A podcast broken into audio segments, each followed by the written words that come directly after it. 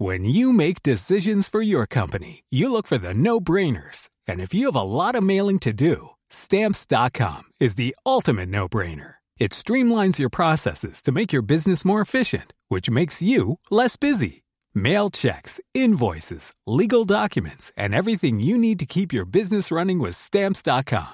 Seamlessly connect with every major marketplace and shopping cart. Schedule package pickups and see your cheapest and fastest shipping options from different carriers. With rates up to 89% off USPS and UPS rates. And with the Stamps.com mobile app, you can take care of mailing and shipping wherever you are. Make the same no-brainer decision as over 1 million other businesses with Stamps.com. Sign up with Code PROGRAM for a four-week trial, plus free postage and a free digital scale. No long-term commitments or contracts. That's Stamps.com.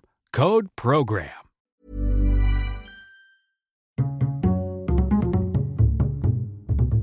Culture G, votre podcast quotidien. Je me présente, je m'appelle Henri. Le chanteur de ce titre célèbre s'appelait en réalité Daniel Balavoine. Il y a 33 ans, jour pour jour, le 14 janvier 1986, il mourait dans un accident d'hélicoptère lors de la célèbre course automobile, le Paris-Dakar. On revient ensemble aujourd'hui sur cette journée tragique. 4 heures du matin, c'est le début de la 14e étape de la compétition. Le départ est à Niamey, la capitale du Niger. Un vent de sable se lève à l'horizon. Le temps s'annonce capricieux. Si vous imaginez Daniel Balavoine au volant d'une automobile, détrompez-vous, même s'il avait bien disputé le rallye en tant que pilote en 1983 et en 1985. Cette fois, il est présent pour une autre raison, comme l'explique ce reportage diffusé le 15 janvier 1986 sur Antenne 2. Daniel Balavoine, il ne courait pas le Paris-Dakar, il s'était joint à l'opération Paris du Cœur, une distribution de pompes à eau dans le désert. Balavoine avait demandé à nos reporters de ne pas lui faire de promotion sur cette initiative, mais d'en parler simplement afin que cela soit utile.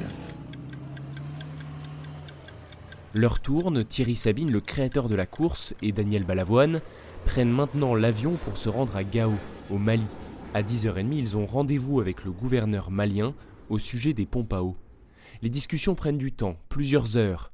Les autorités ne sont pas convaincues et bloquent toujours les camions de Paris du Cœur qui ne peuvent faire route vers le Mali. Alors Thierry Sabine propose à Balavoine de venir avec eux pour donner le coup d'envoi d'un match de football opposant l'équipe de Gao à celle de Mopti. Ce match est organisé dans le cadre du Paris-Dakar et le gouverneur y est également convié. L'occasion pour Balavoine de poursuivre les négociations. C'est entendu, il vient.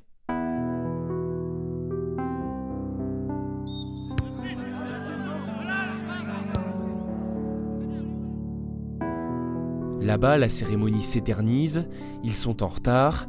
Thierry Sabine jette un œil à sa montre, 16h10. L'hélicoptère est prêt, il faut y aller. Normalement, il devait y avoir à bord, outre Thierry Sabine et le pilote, François-Xavier Bagnou, une équipe de journalistes, dont Patrick Poivre d'Arvor, Yann Arthus Bertrand, Jean-Luc Royer et Patrick Chen. Divers événements vont modifier l'équipage, et finalement ce seront Nathalie Audan, Jean-Paul Le Fur et Daniel Balavoine qui prendront place dans l'hélicoptère. Ils décollent direction le bivouac de Gourmar-Arous, arrivée de l'étape, située à 250 km de là. Les conditions climatiques sont mauvaises, il y a beaucoup de vent et la nuit commence à tomber. Vers 18h, l'hélicoptère fait une halte à Gossy, au départ de la deuxième épreuve chronométrée. Il se pose sans encombre.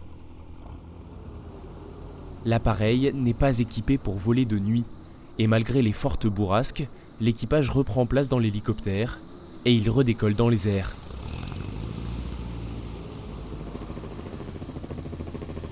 Le vent, le sable, l'obscurité, il faut se rendre à l'évidence.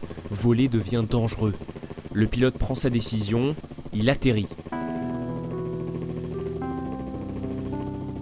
22 km les séparent encore de Gourmar-Arous, leur destination, mais ils n'ont plus le choix. Difficilement cette fois, ils se posent. Thierry Sabine, le directeur de la course, est agacé de ce contretemps et il appelle le bivouac pour qu'on leur envoie un véhicule rapidement. À 19h, une voiture de la course passe par là, celle de Pierre Lartigue et de Bernard Giroux. Sabine leur confirme que tout va bien et les invite à signaler leur position au campement pour qu'on vienne les chercher. Et ils repartent. C'est à ce moment précis que tout bascule. On ne sait pas pourquoi, alors que tout danger était écarté, l'hélicoptère redécolle. L'engin progresse en rase-motte, il vole à l'aveugle, ou presque, avec pour seul repère les feux arrière d'un 4x4, celui de Charles Belvez et de Jackie Giraud, les témoins de cette dangereuse filature. Mais au bout d'un moment, à cause de l'obscurité, le pilote de l'hélicoptère n'aperçoit pas une dune. Les patins taclent le sommet, l'appareil bascule vers l'avant et se désintègre sur près de 150 mètres après plusieurs loopings en plein désert. Il est 19h20, il n'y a pas de survivants, Daniel Balavoine est mort, il avait 33 ans.